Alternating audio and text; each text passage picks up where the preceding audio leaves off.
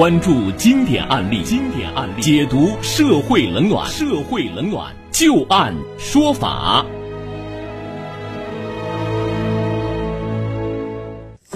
好的，欢迎大家继续关注收听由知金和律师张玉柱为您带来的《去案说法》。接下来，我们再来和大家说一个有关于邻里关系的一个案子啊。俗话说“远亲不如近邻”，邻里之间应当和睦相处。然而呢，同为邻居的孙某和顾某却因为一扇门产生了争执，甚至还闹上了法庭。究竟怎么回事呢？我们来详细了解一下他们之间的这个纠纷啊。孙某和顾某他们是同一单元、同一楼层的邻居，共用。同一个楼道，二零二零年六七月份，孙某为了利用空间，在装修的过程当中，将其房屋的入户门外移了大约一米，将原本是公共区域的走廊变成了自家专用的区域。孙某外移之后，其入户门和顾某家入户门不足二十公分。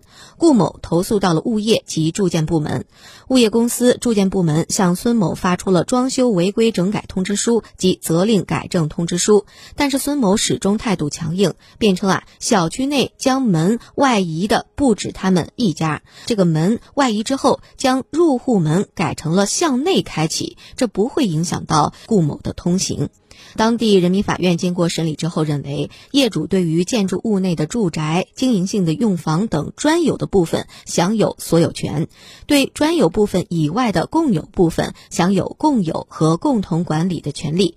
那么，业主对于侵害自己合法权益的行为，可以依法向人民法院提起诉讼。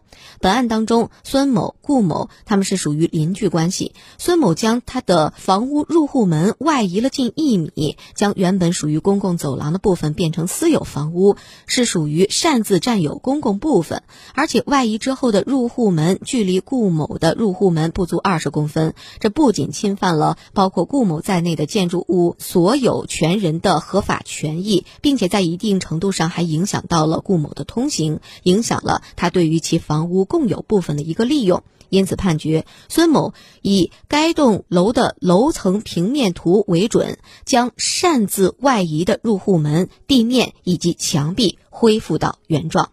那接下来，我们来听一听张玉柱律师对于这个案子的分析和点评。我想象他住的应该跟我家住的那差不多，一梯两户，完了他在里边爽着呢，所以说他往外边移出去一米呢，对于他家邻居来讲。可能不影响他的这种使用。他的邻居就说呢，离我们呢很近了。对，我看着很不舒服，很不爽，我觉得憋屈了。是，可能作为这一户来讲，他就觉得我是在我家门前就往前离了一点地方，你肯定也不会整天往我这儿走，我根本就不影响你的通行。他是这么认为的。对，这么认为对不对啊？你从常理上讲，老百姓一般常理上来讲可能对，但是呢，不要忘记一点。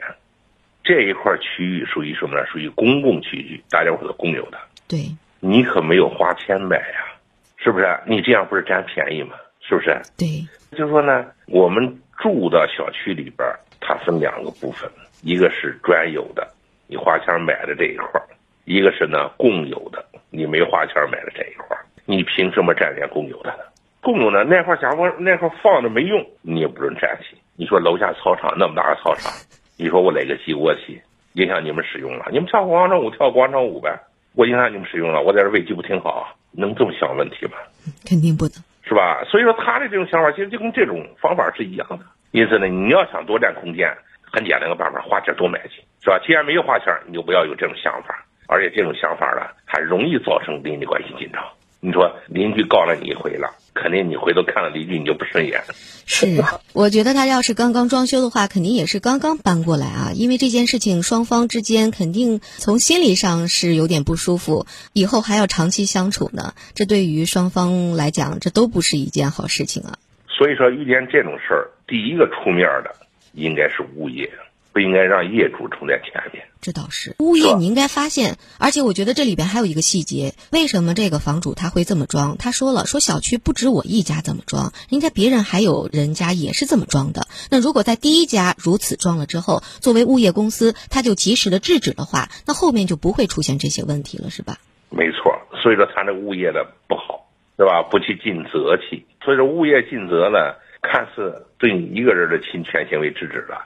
其实是为了维护了所有人的利益了，使大家伙生活在里边更愉快了，嗯，更和谐了。是。